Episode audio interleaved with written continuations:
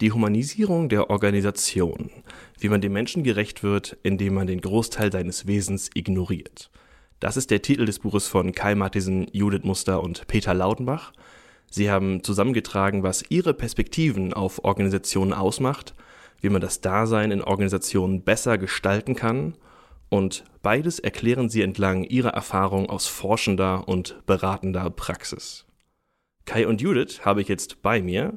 Wir werden in den kommenden zehn Folgen vom Organize Podcast gemeinsam über besondere Denkwerkzeuge sprechen, die ihr im Buch vorstellt, über persönliche Lieblingsstellen und ihr könnt euch darauf einstellen, dass ich an vielen Stellen, wie ist das jetzt gemeint? Und mit der besonders journalistischen Frage, hä? herausfinden will, worum es genau bei euch in diesem Buch geht. Es sollen zehn Folgen werden, die erstens ergänzend zur Lektüre stehen können. Hier hört ihr, wenn ihr das Buch schon habt, von zwei der Schreibenden direkt, wie sie sich dem Text genähert haben. Aber auch wer es noch nicht hat und überlegt, boah, kann ich mir das wirklich geben, der bekommt hier Gründe dafür, dass es ein Buch ist, das man gerne lesen will. Soweit die Vorrede. Wir springen hier gleich in den Text rein. Ich freue mich drauf.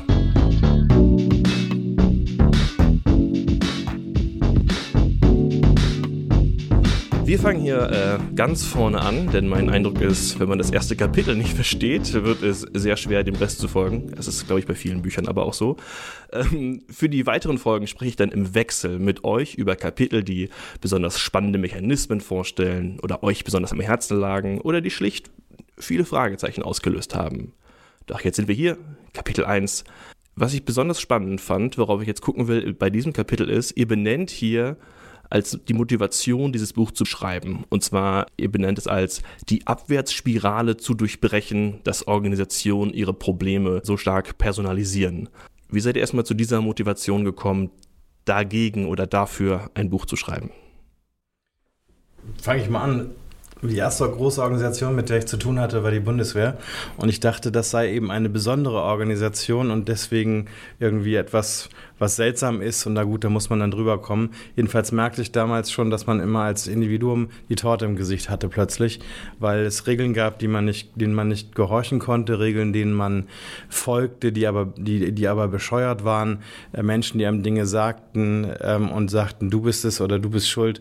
Das waren, das war, das hat mich genervt bei der Bundeswehr. Ich dachte, das ist aber, das ist ein komischer Haufen, äh, gehe geh ich mal weiter. Und dann kam ich in andere Organisationen rein, ähm, später dann zu Bertelsmann, auch ein, ein, ein respektabler Konzern, wirklich ein, ein gutes Unternehmen. Und dann ging es da weiter. Da ging es da weiter, dass man plötzlich Personen, also auch mich, beschuldigte für das Laufen des SAP-Projektes, äh, nicht, dass das nicht gut gelaufen ist und dass deswegen ich derjenige sei, der kein guter Projektleiter sei. Dabei gab es für mich nachvollziehbare Gründe, warum genau dieses Projekt in Schwierigkeiten geriet und man konnte auch Dinge tun, um dieses Projekt wieder nach vorne zu bringen. Aber aus Sicht der Organisation war es dann völlig klar, Kai ist es. Und das hat mich dann ganz viel Kraft gekostet und auch einige Frustration und dann auch äh, ein Abwenden vom Konzern, weil ich dachte, das kann doch so nicht sein. Viel später habe ich gemerkt, dass das überall so ist. und in, in unserer Beratung, die mache ich jetzt ja auch schon 20 Jahre, ähm, taucht es immer wieder auf, dass Menschen diejenigen sind, die, die in, ja, in Anschlag gebracht werden, die äh, die, die für schuldig gesprochen werden, an allem schuld zu sein. Und das kann man aber, das haben wir eben auch gelernt, äh, zu erkennen, dass, dass da kann man anderer Meinung sein und das wollten wir mal gut ausformulieren. Mhm. Bei mir ist das auch so ein bisschen eine, eine Werdensgeschichte. Das, das eine ist, dass ich ähm, während meines Studiums relativ schnell und sehr intensiv und das jetzt auch mittlerweile seit 20 Jahren, auch nach dem Studium in der Promotion und so weiter, auf die Systemtheorie gestoßen bin in der sozusagen ähm, ja die, die, dieses, die sozialen Systeme erstmal die wichtigste, der, der Mechanismus sind, den man sich anschaut und nicht so stark der Mensch. Und dann gleichzeitig habe ich in einer Beratung gearbeitet, ähm, die sehr starken kommunikationspsychologischen Ansatz hatte und in dem ich das Gefühl hatte, für jedes Problem ist die Lösung am Ende eine Teamklärung und man muss irgendwie auf die einzelnen Personen schauen. Und das beides habe ich ähm, versucht, äh, irgendwie zusammenzudenken. Und ich glaube auch immer noch, dass es, dass es Momente gibt, wo eine Teamklärung sinnvoll ist. Und ich weiß auch, dass meine kommunikationspsychologische Grundausbildung, die ich da in den Basics im Rahmen dieser Beratungstätigkeiten dann auch mir raufgeschafft habe, mir in schwierigen Situationen äh, mit Vorständen in einem Raum, die sich streiten, irgendwie ähm, auch hilft. Aber mich hat sehr entlastet, als ich dann Metaplan kennengelernt habe und gemerkt habe, wir schauen hier eben auf die Verhältnisse und nicht auf das Verhalten der Einzelnen, weil sich das einfach viel plausibler anfühlt. Das sind jetzt ja beides hehre Ansprüche mit einem konstruktiven Ansatz, Dinge zu verbessern. Dann frage ich mich, warum eigentlich ignorieren? Das ist so der, der Untertitel des Buches. Äh, und hätte man nicht auch sagen können, wie man den Menschen gerecht wird, indem man den Organisationen klar macht, was sie den Menschen antut? Also das, das Ding ist halt, und ich glaube, da neigen wir ja beide auch ein bisschen zu und ich glaube auch beim Metaplan neigen wir da manchmal zu, Dinge dann auch etwas überspitzt auf den Punkt zu bringen. Ja, man hätte das so sagen können, wie du das sagst, aber es ist auch ein Stück weit äh, eine Managementmode, dass es, oder es gibt verschiedene Managementmoden, die immer wieder den Menschen auch in den Blick nehmen. Also die, die, der Ruf nach einem bestimmten Mindset, die transformationale Führung ähm, und verschiedene Themen, wo es immer wieder darum geht, auf den Menschen zu schauen. Wir wollten sozusagen sehr deutlich machen, was wir meinen und haben deswegen ein bisschen überspitzt, oder? Ja, ich, ich, ich fand es auch gut, mich von meiner eigenen Haltung von früher zu distanzieren. Also ich habe ich hab, äh, ich hab ja mal eine Dissertation geschrieben zum Menschenbild in der Betriebswirtschaftslehre oder Kritik des Menschenbildes in der Betriebswirtschaftslehre und habe mich sehr, sehr abgearbeitet an dem Thema. Ganz viel Habermas gelesen und habe versucht, das Lebensweltliche in das System reinzubringen. Und sozusagen beim Schreiben habe ich schon gemerkt, das geht eigentlich nicht. Man muss es institutionalisieren in der Organisation und ähm, habe dann versucht, irgendwie Luhmann und, und Habermas zusammenzudenken. Und da bin ich dann stehen geblieben, da war die Dis zu Ende. aber ich, ich Glücklicherweise fand, auch mal, ne? Genau. Dauert lang genug. So, und das ist, das ist aber, der, der Punkt ist trotzdem der, dass man natürlich anfängt, beim Menschen zu denken.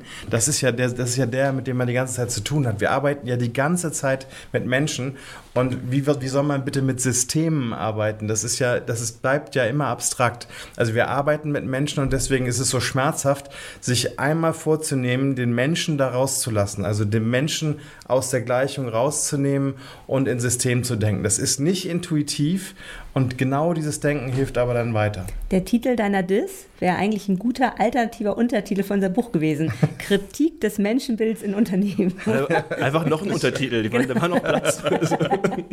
Aber dann geht es noch weiter. Auf dem Weg zu einer sozialökonomischen Betriebswirtschaft. Okay, da steige ich dann uh, aus. das war ein Versuch. ähm, wenn, man diesen, wenn man diesen Versuch macht, dieses das System in den Blick nehmen, oder ihr habt es auch im Buch beschrieben als, äh, das ist da nicht Luhmann, sondern das ist Goffman, es geht nicht um Menschen und ihre Situation, sondern um Situationen und ihre Menschen. Ich finde, der Spruch ist fesch, aber wie macht man das denn? Also wie funktioniert dieses Umdrehen? Wann ist eine Situation denn nicht vor allem die Menschen, die in der Situation sind? Also was ich ganz spannend fand, war, ich habe das ähm, mal für mich sozusagen versucht, genau diesen, diesen Umschlagpunkt äh, oder diesen Spurwechsel zu finden. Wenn wir, wenn wir sozusagen anfangen zu in Organisationen etwas zu verstehen, reden wir, wie Kai gerade gesagt hat, mit ganz vielen Menschen. Also wir stellen uns vor, wir sind in einem Beratungsprojekt und wir wollen jetzt erstmal verstehen, wie die Kultur dieser Organisation ist oder warum es so schwer ist, die Strategie umzusetzen. Und man spricht erstmal mit den vielen einzelnen Menschen in der Organisation und folgt deren innerer Landkarte oder soziologisch ausgedrückt deren lokalen Rationalität und versteht erstmal, was die Perspektiven auf die Organisation sind. Das ist ein sehr akteursorientierter Ansatz, mhm. den wir erstmal haben. Und irgendwann gibt es dann in der Analyse, also das passiert natürlich auch schon während der Interviews, aber ich finde immer so, weiß nicht, wie es bei dir ist, Kai, aber immer so nach so einem Moment Strecke an Interviews, wo man anfängt, die Perspektiven, die man bekommen hat, auf die ähm, Verhältnisse der Organisation zurückzurechnen und zu sagen, warum scheint diese Perspektive jetzt plausibel, wenn man sich die, die Struktur der Organisation anschaut, und zwar die formale Erwartungsstruktur und die informale Erwartungsstruktur. Und ich finde, das ist so der Spurwechsel, den wir machen und den machen wir halt auch extrem bewusst und deutlich und dafür haben wir Instrumente, die wir in dem Buch ja auch vorstellen. Ich kann ihm nur zustimmen. Also es ist, ist genau dieses, man, man, führt Gespräche natürlich mit Personen, man bekommt deren Perspektiven, die sind dann auch oft personalisiert, also die äh, machen dann Schuldzuweisungen an ihre Kollegen oder an andere Abteilungen oder was auch immer da gerade vorliegt.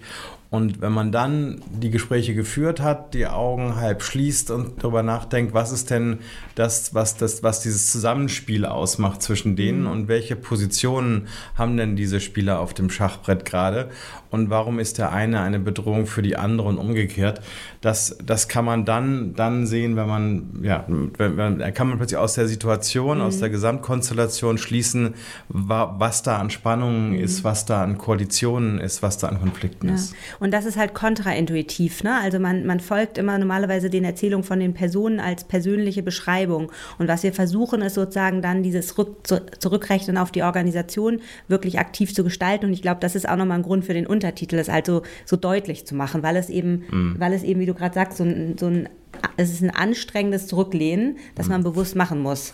Sich anstrengen. Eine okay, reflexive ist, Haltung, das ist schon nicht schlecht. Ja, genau. In der, dem, was du gerade beschrieben hast, da findet sich noch eine andere Unterscheidung wieder, nämlich diese, also wir haben, wir haben Personen, wir haben Mitglieder und dann noch die Organisation.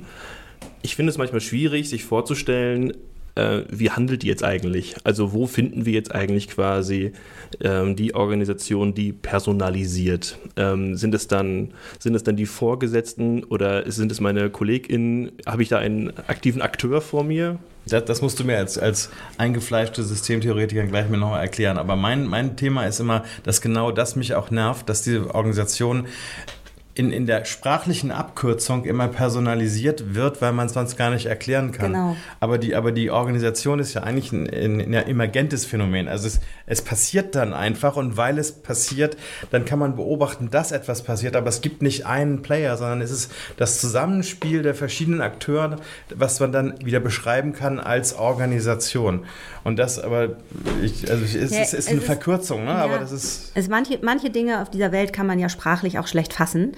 Und ich glaube, das ist die beste Möglichkeit, von der Organisation zu sprechen. Aber ich kann ja vielleicht mal ein Beispiel machen. Ich habe äh, nach dem Abitur habe ich in einer Werbeagentur gearbeitet, ähm, während ich auf meinen Studienplatz gewartet habe, den ich dann nicht bekommen habe, war ein anderes Thema. Aber auf jeden Fall. Was hättest du denn sonst Das können wir wieder rausschneiden. Was hättest du eigentlich Nein, studieren wollen? Egal. Ähm, auf jeden Fall. Psychologie tatsächlich. Ah. Ähm, also passt auf, nochmal von vorne.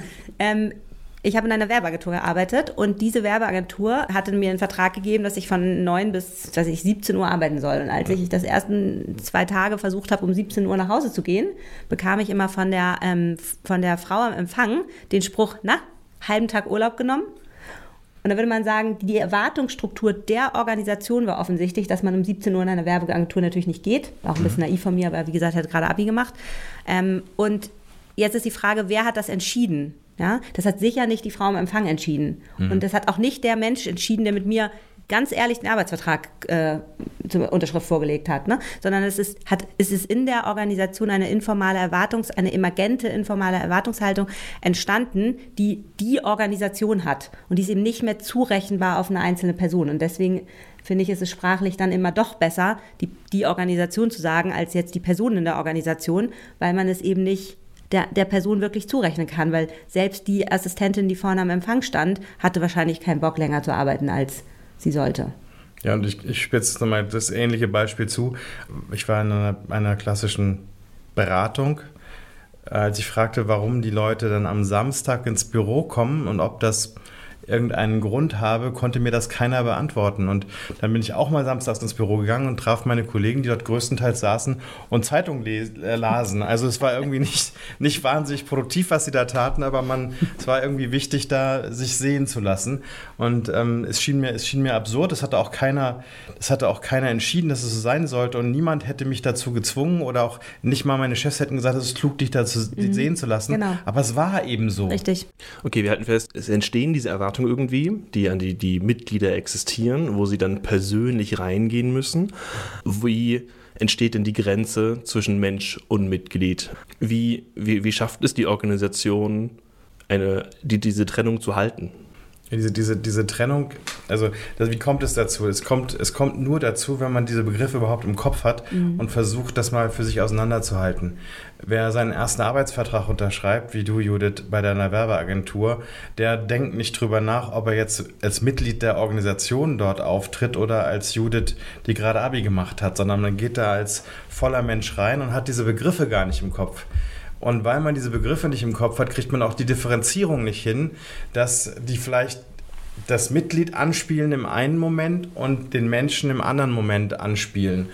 Und erst in dem Moment, wo man merkt, warte mal, mit dem Arbeitsvertrag habe ich ja eigentlich nur gesagt, dass ich meine Arbeitszeit zur Verfügung stelle und mich den Regeln der Organisation bereit bin zu unterwerfen. Ich habe aber nicht gesagt, dass ich am Samstag ähm, zum Zeitunglesen komme. Mhm. So, aber vielleicht muss ich das doch machen, weil. Also ich habe ganz viele Dinge eigentlich nicht unterschrieben, nur das Bewusstsein dafür, dass es einen Unterschied gibt, eine Unterscheidung gibt zwischen Mitglied und Mensch das ist die Erkenntnis, die wir versuchen klar zu vermitteln. Es gibt viele, viele Begriffe, die man nicht sozusagen ähm, umgangssprachlich oder natürlich sprachlich hat, sondern die man erstmal verstehen muss. Und wenn man sie versteht, dann sind das wie kleine Container, in die man Sachen neu sortieren kann. Und diese Sortierung hilft einem dann, das Leben aufzuräumen und besser zu verstehen, was, was um einen herum passiert. Und das ist, das ist eigentlich der, der Versuch, dieses, dieses Auseinanderhalten Wer hat denn die Hauptaufgabe, das auseinanderzuhalten? Also wir bleiben mal bei deinem Beispiel. Angenommen, du hättest beschrieben, aber das steht auch gar nicht in meinem Arbeitsvertrag. Mit wem hättest du das verhandeln sollen? Also wenn man sich dessen bewusst wird, dass hier mehr von mir verlangt wird, als in meinem Vertrag steht, dann hat man vielleicht das Bewusstsein dafür, dass man in der Organisation gerade als Person reingezogen wird, aber man kann es ja auch nicht verhindern. Nee, das ist ja eben eine informale Erwartungsstruktur, die man nicht einfach so wegentscheiden kann. Das macht die eben aus. Und das ist ja das äh, Gemeine an Organisationen, dass sie, dass sie es eben schaffen, die Personen eben doch wieder reinzuziehen. Das, das, du hast gerade gefragt, ähm, wie schaffen Organisationen das, das nicht zu tun? Das ist ja gar nicht ähm, das Hauptproblem, das nicht zu tun. Das Problem ist ja, dass sie es die ganze Zeit tun. Dass eben, wie Luhmann hier so schön sagt, das haben wir hinten auch in unser Buch geschrieben, die individuelle Persönlichkeit als Auffangvorrichtung für organisatorisch ungelöste oder unlösbare Probleme ähm, erscheint. Und das ist eben etwas, was die Organisation regulär tut. Also dass immer man, man unterschreibt und dann leistet man mehr. Man unterschreibt und dann bringt man sich persönlicher ein man unterschreibt und ist dann, hat dann ähm, eine Idee, was man Gutes für die Organisation machen kann und sagt, hey, lass uns doch mal das ausprobieren. Und die Organisation oder andere Akteure erleben das als Initiative, die sie dir persönlich zurechnen und sagen, nein, warum bist du schon wieder so übermotiviert oder was auch immer. Und das ist halt das, was Organisationen regulär tun. Das ist das Problem. Nicht, dass sie es nicht tun. Das ist ja das, worauf wir hinaus wollen. Wir wollen versuchen, ähm, ein Instrumentarium anzubieten, das Lösungen erzeugen kann oder sichtbar machen kann, jenseits davon, dass Personen sich einbringen. Wenn man sagen würde, mit wem verhandelt die Organi das Organisationsmitglied darüber, dann würde man es ja wieder auf die Person lasten. Euer Buch hilft allen fürs Problembewusstsein. Einigen haben dann aber nur einfach ihre Bredouille erkannt und können sie noch nicht lösen. Ja. Das ist so. also wir, wir, wollen ja nicht Lösungen mit, mit äh, liefern, sondern erstmal verstehen. Und dann kann sich, also verstehen, um die Urteilskraft zu schärfen. Und dann kann sich jemand ein Urteil bilden, ob er oder sie etwas ändert an diesem, an, an diesem, an den Umständen, in dem man zum Beispiel das Unternehmen verlässt. Oder aber sagt bis hierhin noch nicht weiter. Das sind dann, das sind dann am Ende doch individuelle Entscheidungen, die man aber dann treffen kann auf, auf einer Erken anderen Erkenntnisbasis. Also ähm, still confused, but on a higher level, könnte man dann auch sagen. Aber ja. Und ich meine, wir wollen natürlich trotzdem darauf hinweisen, dass es Gestaltungshebel in der Organisation ja, gibt, die, die Menschen, die diese Gestaltungsmacht haben, und das sind ja nun mal eben meistens nicht alle in der Organisation, ähm, nutzen können, um die Organisation besser zu gestalten und dafür zu sorgen, dass, dass man die Persönlichkeit durch bessere Organisation entlastet. Aber gleichzeitig ähm, sind das, kann, können auch einzelne Akteure für sich halt herausfinden, wo sind meine Handlungsspielräume. Ne? Also wir sind jetzt nicht super lösungsorientiert in dem Buch, sondern reißen erstmal ein Problem auf und gleichzeitig wissen wir ja schon auch aus unserer Praxis, dass es geht. Jemand, der von unten in eine Organisation reinkommt, also in Einstiegspositionen, für den oder die ist es super, das irgendwie zu verstehen. Aber wir geben dieses Buch ja auch äh, Menschen, die Organisationen führen und die eigentlich die Gestaltungsmacht haben, genau. Dinge zu verändern. Und die hatten vielleicht aber auch nicht die Begriffe, wie wir jetzt äh, im ersten Feedback auf das Buch ge gehört haben. Die hatten vielleicht auch nicht die Begriffe, um das für sich zu sortieren, sondern ein ähm, Kunde sagte, äh, ich habe ich hatte so ein Bauchgefühl und jetzt kann ich das beschreiben. Und sie bringen das auf den Punkt, was ich eigentlich schon gefühlt habe. Mhm. Und so, wenn man dieses Gefühl auf den Punkt gebracht hat und in Begriffe gefasst hat, dann kann man auch handeln. Und die Handlungsfähigkeit derer, die eigentlich als Gestalter oben in der Organisation sind, ist ja deutlich höher als die eines regulären Organisationsmitglieds. Wie realistisch ist es denn, diese Trennung äh, zu ziehen komplett. Also diese Trennung Mensch-Mitglied hat man nicht. Also wenn man dieses partiell, äh, partielles Engagement, so äh, nennt ihr es, so zitiert ihr dazu Luhmann, ist ja das, was man mit der Mitgliedschaft bekommt. Eingenommen, also Mitglieder reduzieren sich in einer Organisation darauf, wofür sie äh, partiell äh, engagiert worden sind. Hat man nachher nicht dann im Endeffekt Organisationen, die von äh, nur noch aus dem bestehen, was uns, was uns alle so nervt, wenn wir mit einer Organisation zu tun haben. Dieses, ähm, du, es ist schon 10 vor 5, wenn ich jetzt hier noch äh, ans Telefon gehe, dann kann ich keine pünktlich Feierabend machen. Also ist es da nicht eine Legitimation dazu, sich komplett äh, rauszuziehen äh, aus dem, wo man sonst nur partiell drin steckt? Ähm, ja, also da, also du hast erst gefragt, wie realistisch ist das, mhm, dass die, ja. äh, dass man das ähm, dass man das geschafft hat, zu, zu, trennen, die Mitglied und, und, und, und ähm, Mensch sozusagen. Das ist eben nicht realistisch. Das ist eben empirisch nicht möglich, dass das Organisationen schaffen. Das Einzige, was wir versuchen, ist darauf hinzuweisen, wie man es möglichst schaffen kann, dass mhm. Personen nicht dauerhaft in die Lücke der Organisation springen müssen. Was die über, das Überziehen davon ist ja die, äh, wäre, wäre dann das, was du jetzt gerade beschrieben hast, aber das ist ähm, ja, das ist eben nicht das Problem, das wir beschreiben, ist nicht, wie kriegt man Leute dazu ähm, motivierter zu arbeiten. Das kann man sich dann im Detail angucken, warum wollen die alle um fünf Uhr den Stift fallen lassen, sondern das Problem ist, wie, was wir beschreiben, ist, wie schafft man es, die Organisation, dass die Organisation nicht übergriffig wird. Also es, quasi, es geht um äh, Freiwilligkeit von mehr Einsatz zu ermöglichen, anstatt von Zwang. Also also wir wollen ja niemanden davon abhalten, sich mehr einzusetzen. Und wenn man Sinn in seinem, in seinem äh, Job sieht und das einfach Spaß macht und man beitragen will, dann ist ja jeder, sozusagen jeder Mensch frei zu tun, äh, was ihm oder ihr gerade nahe liegt. Also länger zu bleiben oder, oder auch nicht oder mehr zu arbeiten, sich mehr reinzuhängen.